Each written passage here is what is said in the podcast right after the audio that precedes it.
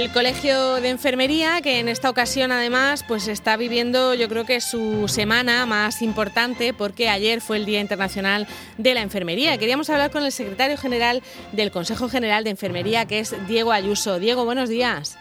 Hola, muy buenos días. Bueno, ¿qué tal? ¿Cómo estamos? Una celebración un poquito especial, ¿no? Porque además era eh, es el año, en el año 2020 es el año en el que la Organización Mundial de la Salud había decretado que era un poco el año de la enfermera y de la matrona, ¿no? Y os ha pillado con toda esta crisis sanitaria que os ha hecho más protagonistas que nunca, ¿no, Diego? Pues efectivamente, así ha sido. En primer lugar, quería agradecer al Colegio de Enfermería de la región de Murcia por contar con el Consejo General de Enfermería, ¿eh? porque somos una organización colegial, representamos a todas las enfermeras españolas, somos 307.000 y desde luego pues que el Colegio de Enfermería de Murcia cuente con nosotros es muy importante también para nosotros. ¿eh?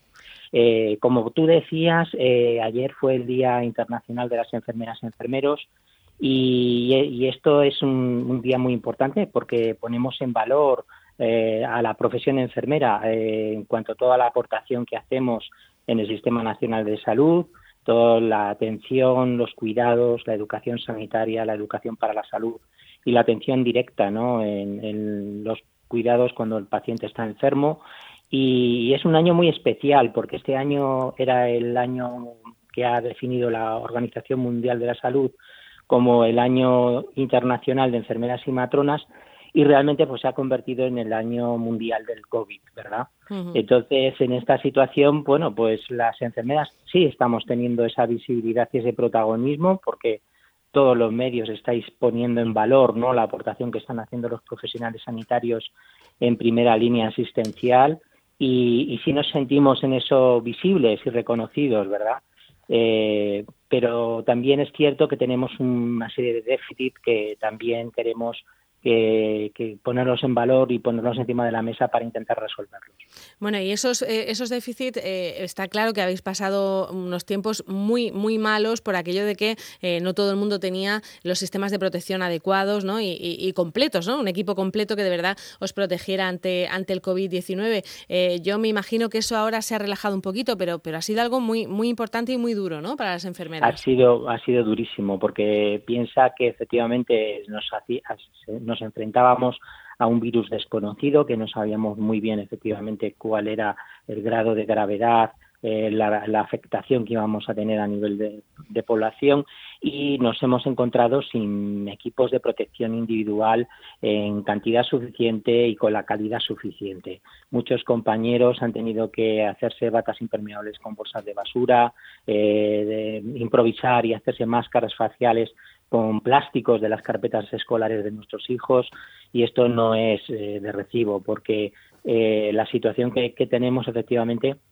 es de riesgo máximo. Estamos atendiendo pacientes que están contagiados con una carga viral muy alta y la prevención en el profesional sanitario, en concreto las enfermeras y enfermeros, debe ser extrema para evitar efectivamente el contagio y para hacer una buena prevención de salud laboral. Y esto no, no, no, se ha, no ha ocurrido en nuestro país, ha sido una desgracia y los datos están ahí encima de la mesa. 49.000 eh, profesionales sanitarios infectados, eh, y, el profe, y esto supone un 21% del total de los contagiados oficialmente, ¿vale? Los datos que da el Ministerio de Sanidad que son los oficiales con diagnóstico PCR. Eh, de esos 40.000, eh, 49.000 sanitarios, ¿sabéis cuántos mm, son enfermeras mm. o, o, no? Pues mira, eh, no nos dan ese dato, lo estamos pidiendo desde el inicio de la pandemia al Ministerio de Sanidad y no lo desglosan, lo dan como datos globales.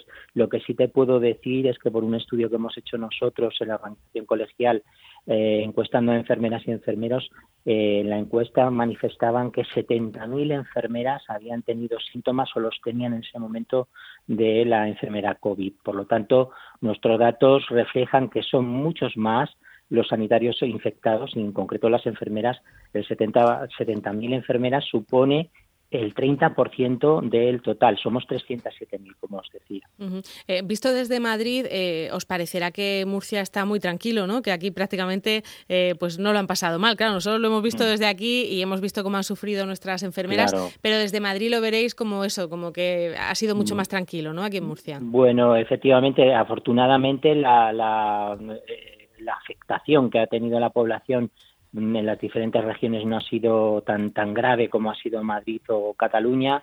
En Madrid eh, ha sido de verdad una situación extrema con hospitales colapsados, eh, todo el hospital lleno y 200, 250 pacientes a la espera de ingreso con la enfermedad de COVID. hemos tenido que duplicar y triplicar las camas de cuidados críticos. Ha sido muy complejo.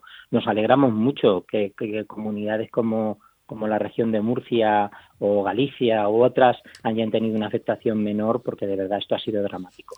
Bueno, lo que sí que, puede pasar en, Murcia y lo tenemos todos en la cabeza es que tengamos un otoño muy malo y para eso es importante y desde aquí están mm. insistiendo desde el colegio y desde el sindicato también eh, que no se despida a las, a las enfermeras que están ahora mismo trabajando, ¿no? que toda esa ampliación de personal que se ha hecho para esta crisis no se vayan ahora. Pues eso es muy importante, porque mira, realmente el, eh, el, gran valor de un sistema sanitario son los profesionales y apostar por el profesional eh, es, clave eh, para poder controlar bien la pandemia y para poder dar una buena prestación asistencial y de cuidados. En Madrid hemos tenido una situación dramática porque no tenemos unos ratios de enfermeras y enfermeros adecuados, estamos muy por debajo de la media de Europa y concretamente la región de Murcia es de las comunidades autónomas que tienen un menor ratio de enfermeras por población. En Murcia estamos aproximadamente en 4,5 enfermeras por mil habitantes, cuando la media europea son 8,5. Es decir, estamos a la mitad de lo que deberíamos tener como media de Europa. ¿eh? Estimamos que harían falta 125.000 enfermeras más en España para llegar a la media europea. ¿eh? Entonces, lo que no puede, podemos permitir es que se despida ninguna enfermera, ningún enfermero. Son necesarios extremar las medidas de precaución. La prevención es clave.